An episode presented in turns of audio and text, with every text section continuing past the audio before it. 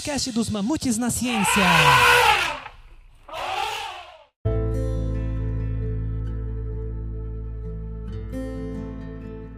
Olá! Salve, mamutinhos! Celebrando o mês do orgulho LGBTIQA+, resolvemos unir a ciência com a pauta trans em nosso primeiro episódio oficial, né? Que o nosso piloto foi meio que para falar sobre mamutes. Mas agora vamos aqui falar sobre uma mulher trans na engenharia e tecnologia. Olá, mamutada! É, hoje a gente vai falar sobre a Lynn Conway. Ela é professora emérita de Engenharia Elétrica e Ciência da Computação na Universidade de Michigan. Ela é sócia da Academia Nacional de Engenharia dos Estados Unidos da América e pioneira na história do desenvolvimento de chips de computador. Em particular, ela é conhecida por melhorar significativamente a arquitetura de chips de computador e trabalhou nesse processo tanto na IBM, na Xerox, na defesa americana. Posteriormente, ela deu aulas no MIT e atualmente ela é professora aposentada da Universidade de Michigan. Ela trabalhou na Xerox, em português é Xerox. Tá, a gente tá falando em dos Estados Unidos é Xerox, tá? Tá bom, tá bom, tá. É, a gente vai contar a história de, um, de uma maneira um pouquinho diferente. Na verdade, assim, eu vou começar a contar a história não de como a, a, a Lincoln nasceu, mas eu vou contar um pouco de como ela realmente ficou conhecida, né? Então, para 1998, né? É, lembro, essa época a gente já tinha computadores pessoais, a gente já tinha internet, não de uma maneira como a gente tem hoje. Ah, no Brasil, mas por exemplo, eu já tinha internet em casa, Pentium aí, 386. Pro meu pai trabalhava com tecnologia, por isso que a gente tinha internet. Mas, enfim, ah, um jornalista estava fazendo uma matéria nessa época sobre como a IBM estava ficando para trás nessa área de supercomputadores, nessa área de, vamos dizer, a indústria mais estava trabalhando, né? E ele começou a pesquisar, pesquisar, pesquisar, e ele caiu num, num poço sem fundo de papéis que a IBM meio que largou a mão, que era um tal de Projeto Y, e aí é, ele, como jornalista, ele foi em fóruns de internet, foi procurar, mandou e-mail para um monte de gente. E aí, quando ele deu pro perdido, né? Ele recebeu um e-mail estranho de uma pessoa chamada Lynn Conway. E aparentemente ela sabia tudo sobre o projeto. Ele ficou, hum, que esquisito. Não tem o nome de ninguém com essa pessoa aqui na IBM, que nunca trabalhou na IBM. Quem é essa Lynn Conway? E aí o jornalista perguntou pra ela, mas quem é você? Aí a Lynn falou assim, ó, nessa época do projeto eu tinha outro nome, tá? E aí a gente vem para essa questão da Lynn. Ela queria muito falar esse jornalista, com esse jornalista sobre o projeto Y, sobre as coisas que ela desenvolveu, e aí botou ela numa grande questão que muitas pessoas transpassam. Ela, e aí, ela ia sair do armário pra ele falar pra ele o que aconteceu com ela no passado e se expor. Ela ia sair do armário pra esse jornalista de graça. E aí? Como a Rebeca diz, é, uma das grandes questões da vivência trans, que toda pessoa trans passa por um momento, é sobre a questão de falar ou não ser que se é trans. Ou, posto em outras palavras, né, viver abertamente trans ou passar por uma, ou tentar passar por uma pessoa cis. É, que isso nos fóruns usualmente são chamados de pessoas trans que estão em stealth, tipo, estão disfarçadas na comunidade cis. E se você entrar em qualquer fórum voltado para acolhimento de pessoas trans, é, discussões intermináveis sobre esse tema vão estar por aí. E tem várias vertentes, várias visões da comunidade trans sobre o que que deve ser feito nessas situações e nunca há um consenso, né? E é importante saber que não existe a solução certa de uma maneira geral. É a solução certa para você. E porque todas as duas opções, passar por uma pessoa cis ou ser abertamente trans, tem suas vantagens e suas consequências, né? É, no caso da Lin, ela optou por muito tempo na vida dela por ser uma pessoa stealth, ou seja, ela não contava que ela era trans.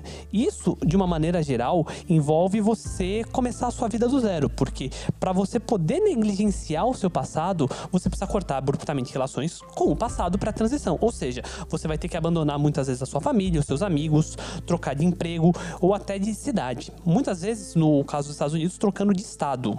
É importante notar que na década de 60 e 70, quando começou o processo transexualizador, né? Porque na época era falado de transexual, hoje em dia nem tanto, esse termo já é um termo mais tabu nos Estados Unidos, era um requisito para que as pessoas trans tivessem apoio médico para a transição, que elas mudassem de estado, de cidade, de emprego e abandonassem a família e amigos. Exatamente porque a comunidade cis não podia ter acesso à existência de pessoas trans. É como se estivessem tentando esconder alienígenas dentro da sociedade. Felizmente, não se trata mais de uma condição necessária para você transicionar nos Estados Unidos e em boa parte do mundo, pelo menos do que eu conheço, e você pode, como uma pessoa trans, optar por ser abertamente trans.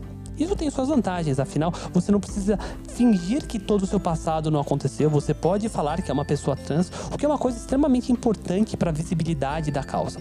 Contudo, ao fazer isso, você acaba se expondo à discriminação, ao ostracismo social e à violência. E essas partes do nosso contexto de vivência fazem com que muitas pessoas trans prefiram não revelar seu passado. Mas é importante também levar em consideração que há um baita privilégio envolvido nessa escolha de ser uma pessoa stealth, porque para você poder ter chance de passar como uma pessoa cis, você tem que ser passável, o que nem sempre você consegue fazer dadas suas condições genéticas ou acesso a cirurgias e coisa e tal. Então a Lynn, ela agonizou por bastante tempo e ela ficou pensando, e aí, vou contar pro jornalista? Não vou? Mas aí, no final das contas, ela resolveu contar. E ela virou pro jornalista e falou assim: então, quando eu trabalhei na IBM, eu usava meu nome morto. Falar o nome morto dela aqui. E eu vou falar tudo como se fosse a Lynn, porque a Lynn é a Lynn. Uh, mas a maioria, se você for no site da Lynn e ver os, as matérias que foram escritas sobre ela, tipo, usam o nome morto dela toda hora, que é uma coisa que me deixa é, desesperada. Então eu não vou falar aqui por respeito a ela, diferentemente dos jornais. É, de fato, é um baita, um tremendo de respeito invocar o nome morto de uma pessoa trans em qualquer circunstância. Seja para falar com ela, isso é uma ofensa pessoal, seja para contar sobre coisas que aconteceram no passado pré-transição dela. Afinal, pessoas trans nasceram como pessoas trans. Elas só demoraram um pouco mais de tempo do que as pessoas cis para reconhecerem quais eram seus verdadeiros gêneros. É, então a questão da Lena, a maioria das coisas que, que tem sobre ela tem bastante. Um dos artigos é que são assim, que conta bastante a história dela, o cara conta a história no passado dela usando toda a história da vida dela como se ela fosse um cara, e ela nunca foi um cara. A Lynn sempre foi a Lynn. Quando ela contou pro jornalista, é, ela virou assim: olha, é, a questão era essa, eu tinha outro nome na época, e ela sabia que quando ela transicionasse a vida dela ia tornar muito mais difícil do que era na época, né? Se é difícil hoje ser uma pessoa trans, é, imagina, né, nos anos 60, 70, era, não existiam muitas discussões sobre isso, né? Nem na mídia, nem na sociedade de uma, de uma maneira geral, né? Então, a questão é, muitas pessoas trans passam de alguma forma por esse momento e escolher viver como eles mesmos ou morrer. Muitas pessoas trans, elas já sabem desde cedo sobre a sua condição, sobre o fato de não serem do gênero que lhes foi imposto ao nascimento. Contudo, como o preconceito ainda é muito grande e a perda de privilégios é uma coisa ainda muito pesada na nossa vida, seja perdendo família, amigos, empregos, é, às vezes é mais fácil, mais confortável encarar todo o sofrimento emocional e físico que a dissonância entre os diversos aspectos do sexo biológico causa e se manter no armário, esperando por algum momento em que condições mais favoráveis para transicionar apareçam. Infelizmente, como a sociedade é ainda inerentemente transfóbica, essas condições raramente são atingidas e o que acaba motivando no final das contas as pessoas trans a transicionarem é se depararem com momentos de ideações suicidas. Ali nasceu em Nova York em 1938, né? Para vocês terem uma ideia da época que ela nasceu, antes da Segunda Guerra Mundial. E desde muito criança ela sempre foi assim, de brincar com mais meninas do que meninos, gostava mais das brincadeiras, né?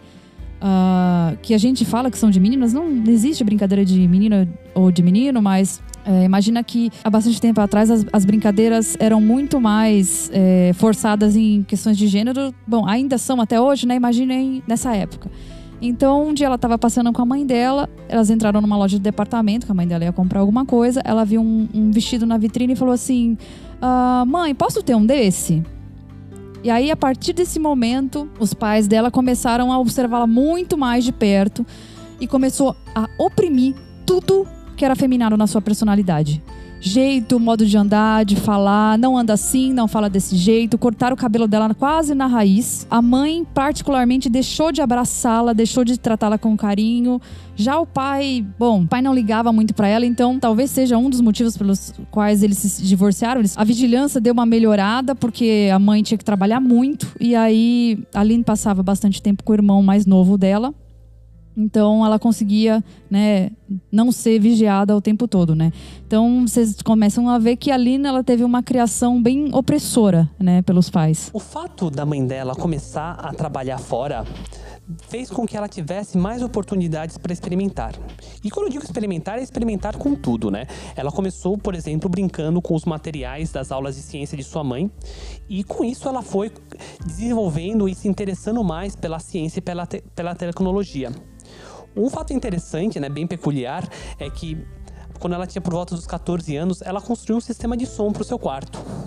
E isso já mostra que ela tinha um interesse e uma predisposição para a área, né?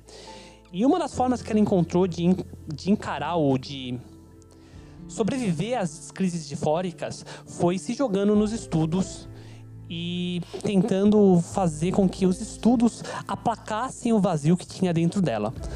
E a situação piorou bastante quando os primeiros sinais da adolescência começaram a surgir.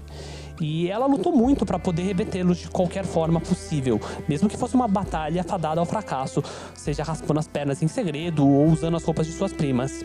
E no auge dos anos 50, é importante que a gente note, não havia nenhuma discussão aberta sobre gênero e sexo. Ou seja, tudo era visto como tabu, em contraparte, as tentativas da Lynn de se entender e de apaziguar o sofrimento dela, os pais dela faziam uma vista grossa porque a sociedade não queria discutir. E eles continuaram ignorando a condição da filha e ela sofrendo às escondidas. A situação da Aline começou a melhorar quando ela foi para a faculdade, né? É, aos 17 ela foi estudar no MIT. Para vocês terem uma ideia, da, do nível intelectual dela, ela chegou aos 2% dos alunos no topo da turma dela no primeiro ano da faculdade. A saída de casa deu para Lina uma liberdade de explorar sua própria personalidade, comprar suas roupas, começou a ler sobre hormonização, eventualmente começando a sua transição sozinha, assim, lembrando que nessa época não, não tinha discussões sobre isso, então muita coisa era de mercado negro, né? Ela ia procurar uh, né, os hormônios para poder tomar, não era uma coisa que você entra entra na farmácia hoje, pede e compra. Né? É, uma coisa que é importante ressaltar, a Lin começou fazendo o que é chamado do it yourself, ou seja, automedicação, e o MamoCast não recomenda automedicação de forma alguma. É muito perigoso fazer transição sem apoio médico, porque pode é, evidenciar alguns problemas pré-existentes que a gente não sabe e levar, por exemplo, a paradas cardíacas e coisas muito mais complicadas. Então, pessoas trans que me ouvem, por favor, procurem apoio médico para apaziguar suas disforia. É, além disso, ela não podia contar para todo mundo, né? Então, ela contou para alguns poucos amigos que ela estava fazendo isso e tava vivendo uma vida dupla, né? Durante o dia ela ia pra faculdade e tudo, e aí quando ela podia, no final de semana, ela saía, fazia as coisas, comprava a roupa dela. Só que assim, infelizmente, é, né, sem apoio, sem dinheiro, né? Ela não, nem, nem pensava, foi contar isso pra família dela. Ela tinha poucos amigos que, né? Uh, podiam ouvir sobre isso, então a Lin começou a perder né, na, as esperanças no final da graduação e começou a beber muito, se automedicar para conseguir né, viver, vamos dizer assim. Ela estava desesperada. Um dos amigos dela, que é o Carl, ajudou a encontrar um psicólogo que disse para ela assim: Olha só que psicólogo maravilhoso. Infelizmente, não tem nada que você possa fazer para virar uma mulher. Aí a Lynn, putz, ficou assim desacreditada. Tipo, ela achou que ela ir no psicólogo, o psicólogo ia dar uma mão para ela, né? Ela achou que o psicólogo fosse ajudar ela a chegar perto do objetivo de fazer a cirurgia da redesignação sexual, né? Na época, tinha uma mulher trans, tinha acabado de voltar da Dinamarca, uma mulher belíssima, chamada Christine Jorgensen. Ela tinha acabado de voltar da Dinamarca, depois de fazer a operação na Europa, voltar para os Estados Unidos, e aí as manchetes sensacionalistas, tipo, ai, é, soldado do exército volta como linda gata, uma coisa assim. E aí a Lynn falou assim: Poxa, eu achei que ele ia me ajudar a resolver é, esse, essa questão, né? Aí o psicólogo dela falou assim: essas operações não te fariam uma mulher, te faria uma aberração. Essa pressão muito grande de não poder ser quem ela queria A Lina acabou largando o MIT antes de se formar e teve que voltar para casa. Não teve jeito. É importante notar, né, que mesmo sendo uma narrativa de 50, 60 anos atrás, os psicólogos atualmente ainda não são tão preparados para lidar com pessoas trans. Então, infelizmente, não é incomum que a gente se depare com psicólogos não preparados e que falem essas asneiras e essas atrocidades. E com isso e toda essa falta de apoio, não é incomum casos de transição. Uma coisa que é importante só ressaltar nessa situação é que Casos de transição existem, mas não como a mídia os alardeia. Porque o que a mídia fala é: ah, não, a pessoa desistiu de transicionar porque se arrependeu, porque não gostou dos efeitos dos hormônios, não era o que ela queria, era só uma fase que passou. Quando é muito o contrário, a pessoa começou a se identificar, começou a ter uma vida com qualidade, conseguiu começou a pensar, se desenvolver como ser humano. Só que o fato de ser uma situação social muito vulnerável é que força as pessoas trans a voltarem por armário. Porque tem, transicionar envolve muitas dificuldades quando a gente precisa encarar uma sociedade que é inerentemente transfóbica.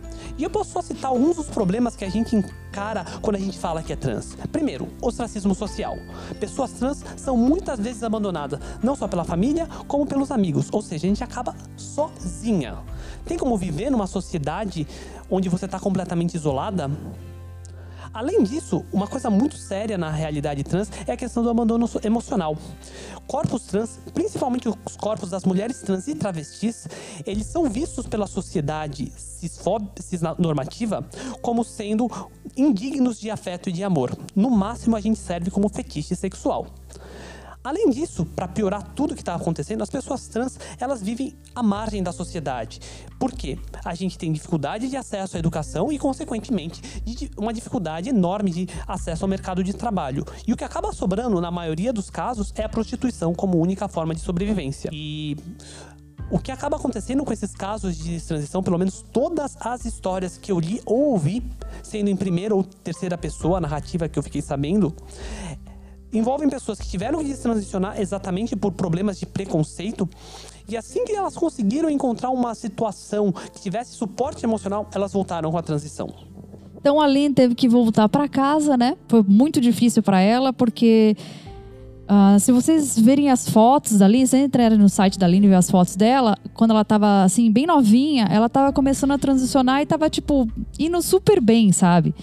Então ela teve que, infelizmente, voltar para casa, se readequar essa vida, né? Que não era dela. Ela conseguiu um emprego de técnica informática, né? Porque, bem, era a área dela e ela é, foi sempre gênia nessa área. Uh, e ela foi voltar a viver com a mãe dela, sozinha, porque o irmão dela mais novo tinha ido pra faculdade. Só que assim ela e a mãe dela começaram a ter uma relação muito tensa. Assim, eles viviam na mesma casa, mas eles não conviviam com outros, não se falavam, né? A mãe ignorava ela e a Lynn começou a ter uma sensação de solidão muito grande porque ela não conhecia nenhuma outra pessoa trans que elas pudesse conversar, que ela não se sentia pertencente ao mundo, sabe? É, ainda hoje, mais de meio século depois, ainda há muito desconhecimento sobre a comunidade trans.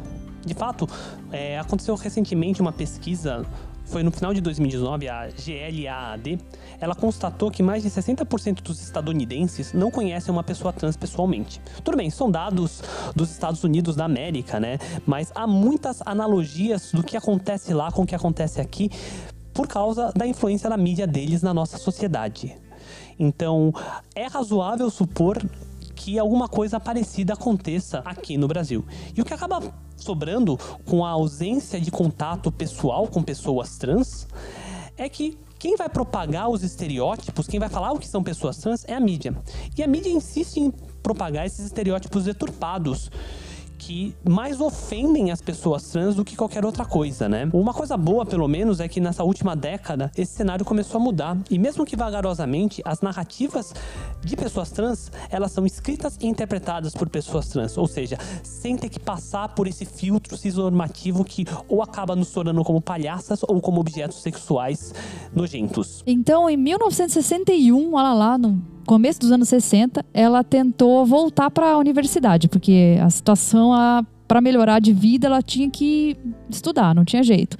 Então ela voltou para a universidade, né, dessa vez a Universidade de Columbia, e aí ela terminou o bacharelado e obteve o título de mestre em engenharia elétrica logo em seguida. Né? Ela, ela fez isso tudo, acho que em, em dois anos, assim, ridícula de inteligente. E aí ela começou a trabalhar na IBM, né? Foi escalada para trabalhar nesse tal projeto Y, né? Um time que ia desenvolver novas arquiteturas de chip para novos supercomputadores na época que né, hoje a gente chama de Vale do Silício, aquela época começou né, a se transformar né, no que a gente conhece hoje como Vale do Silício na Califórnia. Por não encontrar perspectivas para sua transição, ela tentou levar a vida na melhor forma que ela podia. Nisso, ela acabou encontrando uma pessoa legal e ela começou a namorar com essa mulher, eventualmente casando, porque essa mulher ficou grávida dela. E a Lin acabou ficando muito feliz com o fato de que ela ia ter um filho, porque parecia um milagre para ela, né? Ela talvez nunca julgasse que ela pudesse ter um filho. E isso teve repercussão no ciclo social dela, porque os amigos que a conheciam de verdade imaginaram, tá, isso era só uma fase. E a Lin decidiu viver a vida dela de casada e pai, abandonando esse passado que as pessoas viam como alguma coisa vergonhosa. Só que com dois filhos e um salário baixo, ela não teve mais tempo nem condições para dedicar qualquer parcela da existência dela para pensar na condição trans. Ela simplesmente focou a vida na engenharia e na vida de casada com filhos. Principalmente agora que os hormônios começaram a ceder o efeito, ou seja, os efeitos de tomar estrogênio começaram a ser perdidos e a, os efeitos da testosterona voltaram, ela realmente se integrou nova, à sociedade cis, passando por um homem. Então, ao mesmo tempo que a Lynn estava perdida nessa vida de não poder ser quem ela queria, né? As discussões de gênero começaram a voltar à tona quando um médico endócrino alemão chamado Harry Benjamin ah, lançou um livro chamado The Transsexual Phenomena, que é o fenômeno transexual. Né? O Harry ele veio para os Estados Unidos, na verdade, algum- vários anos antes para tratar de outras questões e acabou ficando aqui para tratar vários pacientes. Né?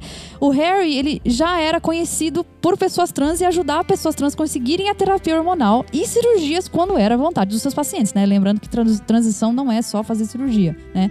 E ele ficou tão famoso no estudo e no tratamento de pessoas trans que em 69 hou- houve um primeiro congresso da Harry Benjamin Association, né, que é a associação do Harry Benjamin, que anos depois passa a se chamar World Professional Association for Transgender Health, né, que é uma associação é, internacional de profissionais ah, de saúde de pessoas transgêneras, né? Ah, precedendo ah, na- nessa época precedendo as revoltas de Stonewall nos Estados Unidos. É, a WPF, que é essa associação que a Rebeca acabou de falar, é a responsável por colocar os padrões e os protocolos mais usuais para a transição de gênero. Então, todo médico endocrinologista que faz alguma coisa com- trabalha com pessoas trans, ele acaba seguindo inicialmente esses protocolos, que apesar de não serem as coisas mais atuais e mais adequadas, eles já dão uma grande base para o início de um tratamento adequado. E nesse contexto, né, a Linja ela já estava tão pressionada por ser casada, provedora, pai e naquela angústia de quando que eu vou conseguir ser eu de verdade, que a vida começou a ficar vazia e nada do que ela fazia tinha graça. E para preencher esse vazio, impossibilitada de ir atrás da transição, ela começou a fazer coisas mais perigosas, tipo, vamos encher o nosso corpo de adrenalina porque é isso que resolve o nosso problema. Isso envolvia passeios de moto mais radicais, escaladas e trilhas mais radicais, em lugares mais remotos e com pensamentos ruins de que eventualmente um acidente a livraria da vida de sofrimento. Ou seja, ela estava começando a chegar próxima da parede que é uma narrativa trans usual de você falar, ó, você bateu na parede quando você encara ou um pensamento suicida ou esse tipo de comportamento é, arriscado que você tá já desencanando da sua vida, sua vida para de perder, passa a perder sentido. E eventualmente a Lin, voltando de uma festa, ela parou o carro no acostamento da estrada e desesperadamente ela gritou que eu preciso ser uma mulher. E aos prantos ela tentou tirar a própria vida, sendo parada pela esposa que disse que faria de tudo para que sua vida melhorasse. Então, Lynn foi procurar o Harry, e um, po um pouquinho antes dele se aposentar. Então, a Lynn ah, foi se consultar com o Harry, né? Ele já era velhinho nessa época, mas ainda muito engajado para tratar pessoas trans. E aí, como as coisas na IBM estavam indo bem para ela, né? Ela trabalhava num laboratório, é, com, com, computadores, né? Um trabalho um pouco mais isolado e tal. Ela imaginou que se ela mudasse de laboratório, né? E a IBM só mudasse o seu registro, ela ia conseguir começar sua vida nova tranquilamente, né? A parceira dela disse que, ah, vamos tentar, né? Por que não? Ela ia visitar os seus filhos, né? Ah, na verdade são duas meninas. Eu coloquei filhos aqui, mas era, são duas meninas de dois e quatro anos na época, bem criancinhas, né? Ia visitar elas como tia Aline e ia dar tudo certo, né? Aquele momento que a Aline achou que ia dar tudo certo, mas o supervisor dela simplesmente falou assim: "Olha, esse aqui não é o jeito da IBM e a Lynn foi mandada embora. Seus amigos todos ficaram do lado da esposa, que se divorciou de Lynn rapidamente. Tipo, ah, eu falei que ia te ajudar, mas uh, tô de brinks. Não. É. Na verdade, ela virou para Lynn e falou: "Você mentiu toda a sua vida para ela e para as filhas". Então, eu como né, parceira da Gabi, eu leio muitos relatos de parceiros que viram e falam: "Você mentiu para mim, você mentiu uh, né, nosso relacionamento é uma mentira. Mas no final das contas, para Lynn, ou era cirurgia ou era morte para ela. Ela não tinha outra escolha, né? E ainda, ainda por cima, a, a sua ex, logo depois que ela estava saindo da cirurgia, com dívida no hospital, lembrando que nos Estados Unidos não tem uh, um sistema único de saúde, então ela gastou muito dinheiro na época para fazer a cirurgia e logo depois que ela saiu da cirurgia, podre de sair da cirurgia, a ex dela, que é uma arrombada, falou assim: você não vai ver as suas filhas mais. Conseguiu uma ordem de proteção contra as filhas até elas terem 18 anos e barrou qualquer contato com elas. Ela só reencontrou as filhas depois de 14 anos. É, depois que a Lynn começou de fato o processo da transição dela com a cirurgia, com a mudança de nome, ela passou a ter uma dificuldade absurda para arranjar emprego. O que não mudou muito desde a época dela, né? A gente, como pessoa trans, a gente ainda tem muita dificuldade para arranjar emprego, porque a gente, eventualmente, a gente acaba tendo que revelar isso. Exceto se a gente for muito passável e a gente conseguir esconder isso pelo resto da vida que nem sempre é possível. E o que acabou acontecendo com a Lin é, ela passava no começo das seleções, nas primeiras etapas, mas no momento que ela tinha que responder coisas sobre o seu histórico médico e com isso revelar que ela era uma pessoa trans, ela era barrada. Mas ela era uma pessoa muito resiliente ela não existiu e continuou procurando em várias empresas. E eventualmente ela chegou na Xerox, que era uma empresa que estava procurando por novos profissionais que manjassem bastante de computação digital algo que ali era uma das pioneiras. E é importante lembrar, né? A gente tá falando dos anos 70, né? Computadores eram coisas extremamente novas e pouquíssimas pessoas sabiam brincar com computadores de uma maneira adequada. E nesse contexto, a linha acabou entrando num grupo especial de pesquisa somente nesse assunto, o chamado Palo Alto Research Center da Califórnia, o PARC, e lá ela começou a desenvolver os primeiros computadores pessoais. Então, só para relembrar, processamento de informações nos computadores é feito através de dispositivos chamados transistores. Cada um deles computa um valor 0 ou 1, um, que a gente chama de bit. E aí, um chip é constituído por um monte desses transistores que a gente usa para fazer o processamento das informações do computador, né? Nessa época aí, começou a se fabricar circuitos integrados com muitos transistores, para cada vez que os computadores tinham uma capacidade maior de computar, né? E aí que entra a genialidade da Lynn. Ela repensou em como montar esses circuitos para que os computadores fossem cada vez melhores. E ainda por cima, não só uh, descobrir uma maneira de montar esses, esses chips uma, né, de um jeito mais esperto, mas também que essa, essa impressão desse chip fosse muito fácil de fazer de maneira escalável. Isso quer dizer que consiga se fazer de grande quantidade, né? Ou seja, a gente começou a ter computadores com processamento cada vez mais rápido e mais barato por causa de pessoas como a Lynn, né? Ela é uma das cientistas responsáveis pelo desenvolvimento da arquitetura, né? Usada uh, na época pelos começos dos processadores dos Pentiums, né? E esse trabalho deu muito destaque para ela, sendo que ela foi chamada para dar aula no MIT, lugar que ela saiu, né? Então, nos auges dos seus 35 anos, uh, a Lynn se viu vivendo tudo que ela queria viver, né? Ela tem uma frase aqui que eu traduzi livremente dela, que ela fala que estou vivendo uma nova realidade completa e profunda, tendo uma segunda puberdade. Então, a vida da Lynn melhorou de uma maneira astronômica, né? Ela começou a ter amigos, uma vida social boa, um emprego desafiador e ela podia namorar livremente. Só que aí que a parte começa a ficar complicada. Esses namoros uh, a Lynn começou a ver que nem sempre ela podia falar sobre o passado dela. Os namorados iam embora quando sabiam sobre ela e a realidade de não ser amada sempre vinha bater na sua porta. Um dos estereótipos de mulheres trans mais propagados pela mídia é o da mulher trans que é extremamente passável.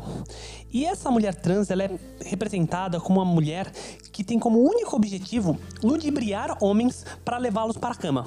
Ou seja, o papel dela é simplesmente enganar homens para ter prazer sexual. E nesse momento que ela vai pra cama com esse homem cis-et, ela é necessariamente obrigada a revelar o seu passado. Visto que nessas representações, em geral, a gente tá falando de mulheres trans com pênis.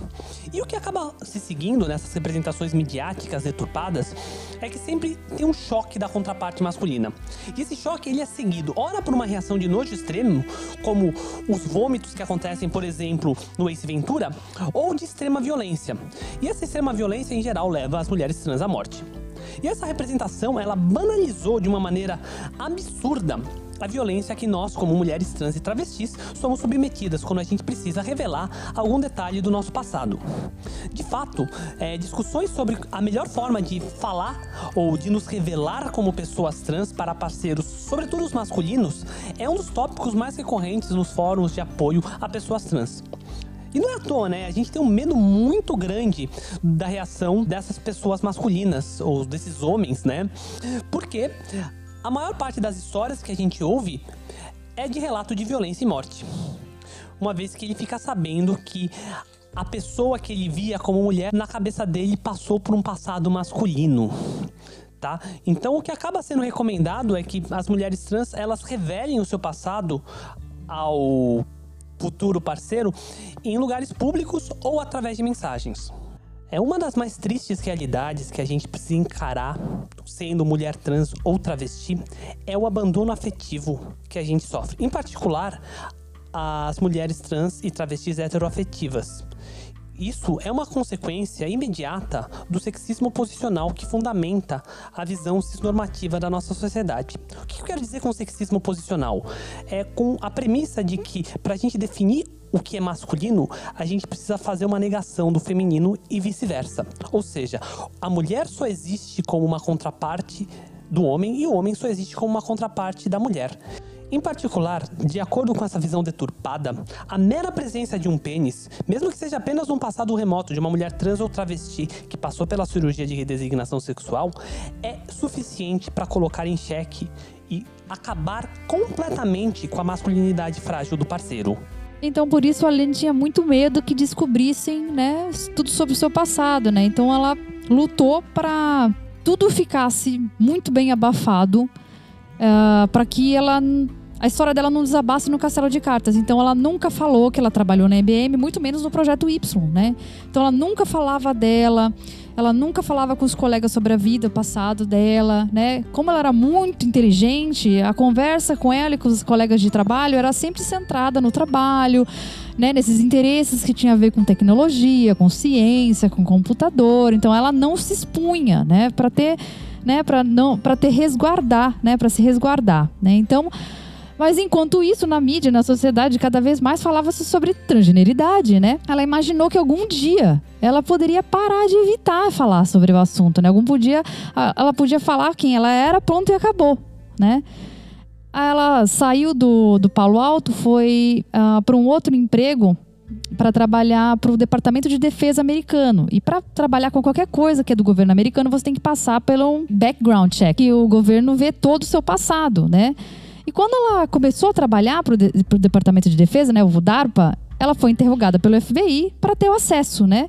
Para ter acesso às áreas, os prédios e tal. Então, o FBI não falou sobre o assunto, não falou para ela nada, não falou nada do background dela. Então, na cabeça da Lina, ela imaginou que eles já tinham né, conhecido pessoas trans, já sabiam sobre ela, já estava tudo bem e pronto, acabou.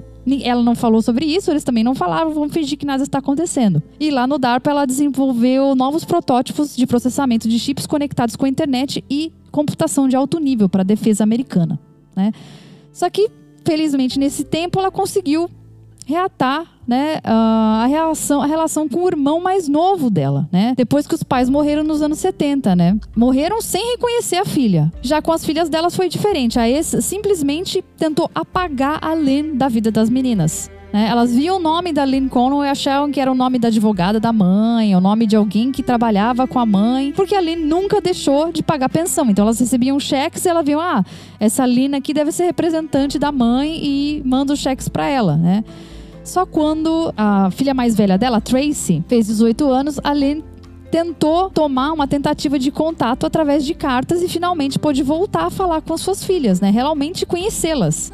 Porque as, as filhas, elas tinham algumas memórias da, da Lynn, dela vestida de mulher, e elas meio que eram meio esquisito, elas tinham lembranças, mas a, a ex, ela meio que ela forjou uma carta para contar para as filhas quem ela era, e as filhas ficaram enlouquecidas. Não, mas a gente quer conhecer ela e tudo mais.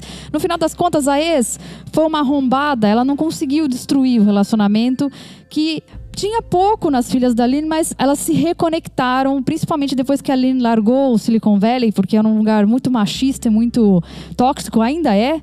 Né? A Lynn foi chamada para ser professora na Universidade de Michigan, foi morar para lá e aí as filhas se reconectaram, foram passar férias com ela e tudo mais. Então ela conseguiu ter um relacionamento uh, de novo com elas. Mas nem tudo era flores na vida da Lin, né? Tava tudo dando certo do lado pessoal, mas do ponto de vista profissional, as coisas começaram a ficar um pouco mais complicadas, porque o sistema lógico que ela desenvolveu no tempo dela da IBM começou a ser usado e o seu crédito não estava sendo dado. Isso deixou a Lin numa posição muito complicada, de que para ela poder receber o crédito do trabalho dela, ela ia precisar sair do armário. Porque o trabalho foi feito com nome morto e a IBM não foi nem um pouco transamigável a ponto de aceitá-la como a pessoa que ela era. Então, para ela fazer isso, ela precisou sair do, ela precisaria sair do armário, né? Ela começou a perceber então que as pessoas trans estavam ocupando mais o espaço na mídia e de uma forma mais positiva. Isso a levou a pensar de quantas mais pessoas estariam na mesma condição que ela, ou seja, trancafiadas em um armário por outro lado, a comunidade LGB já tinha conseguido bastante apoio na sociedade heteronormativa e ela considerou que por que será que é, o que impediria da comunidade trans não ter o mesmo apoio? Então, em 1999, a Lynn começou a juntar todos os seus manuscritos da época da IBM, colocou seu nome neles, né, e enviou para a IBM falando assim: olha, esse trabalho aqui foi feito por mim, porque começou a ter um burburinho meio que a IBM ia tirar ela do armário antes que ela tirasse né, ela mesma. Então ela falou: "Não, eu vou vir para frente, vou falar sobre mim, vou falar aqui sobre o meu trabalho antes que a IBM fizesse por ela, para ela controlar a narrativa, né?". Nessa época ela também se aposentou da carreira de professora e aproveitou o ensejo para contar para todos os amigos de infância, antigos colegas de trabalho, todo mundo chegou: "Ó, oh, essa aqui, ó, sou eu, eu sou a Lincoln Conway" fodona da IBM, é isso aí mesmo. Né? E nessa época, ela já tinha livros sobre arquitetura de circuito integrado, diversos artigos em revistas especializadas, já tinha ganhado prêmio, escrito patente, dado vários cursos em várias universidades, né? Empresas como a Apple, HP, Intel, Kodak, Verizon, a Xerox e até a IBM, né, já estavam usando as coisas que a Aline estava trabalhando. Então, ela sentiu que apesar dos traumas de contar sobre a sua condição lá na IBM, que a IBM mandou ela embora, começou aí o ativismo para que as pessoas como ela tivessem as mesmas oportunidades profissionais que pessoas cis. Ela começou então com ativismo. E as coisas que ela fazia como ativista da causa trans envolviam tanto ajudar outras mulheres trans e travestis com informações médicas, como prestar consultoria em empresas da área de tecnologia para promover a igualdade de contratação de pessoas trans. Ou seja, ela estava lutando pela inclusão das pessoas trans no mercado de trabalho. Ela também entrou em brigas contra pesquisadores duvidosos sobre transgeneridade. Tem muita merda escrita na literatura médica sobre pessoas trans. Isso acontece até hoje, envolve em geral declarações abertamente transfóbicas que reduzem mulheres trans a homens que querem ser mulheres, ou seja, nos reduzem a meras caricaturas de mulheres. Então, uma coisa interessante que é 2004 ali, depois de começar o autismismo, ela participou da peça Monólogos da Vagina em Los Angeles, com um elenco totalmente trans. Em 2009, ela foi condecorada como um dos 40 heróis de Stonewall. Querendo ou não, ela começou a querer transicionar bem naquela época que as revoltas de Stonewall aconteceram, né? Em 2014, com os esforços de Lynn e Leandra Witt, outra, outra professora universitária, elas conseguiram adicionar direitos da pessoa LGBT no Código de Ética da Profissão do Instituto Internacional de Engenheiros Elétricos e Eletrônicos, que é a I3E, que conta com 60 países membros, né, dessa, né, inclusive o Brasil é um deles. A Lynn foi considerada uma das pessoas trans mais influentes da cultura americana pela revista Time. Ela acumulou 22 prêmios relacionados à sua carreira, 5 patentes. Em 2016, foi condecorada como doutora honoris causa em engenharia pela Universidade de Victoria. E para encerrar bem esse episódio, a gente quer compartilhar uma frase da Lin. By openly sharing our stories and life experiences, we can help build a more realistic knowledge of and genuine wisdom about transgender issues. We can also help society see us as the human beings we truly are. In the process, we can enable more and more people to live fuller and happier lives in an increasingly inclusive Harmonious Society. Uma tradução livre dessa frase seria: ao compartilharmos abertamente nossas experiências, ajudamos a construir um entendimento genuíno da questão trans. E com isso, ajudar a sociedade a nos enxergar como seres humanos que somos. Nesse processo, permitimos que mais pessoas trans vivam mais felizes e plenas numa sociedade inclusiva e harmoniosa. Se hoje temos computadores cada vez mais velozes, mais baratos e mais potentes, devemos muito a Lean. Então é isso, gente. Agora, MamuCast recomenda.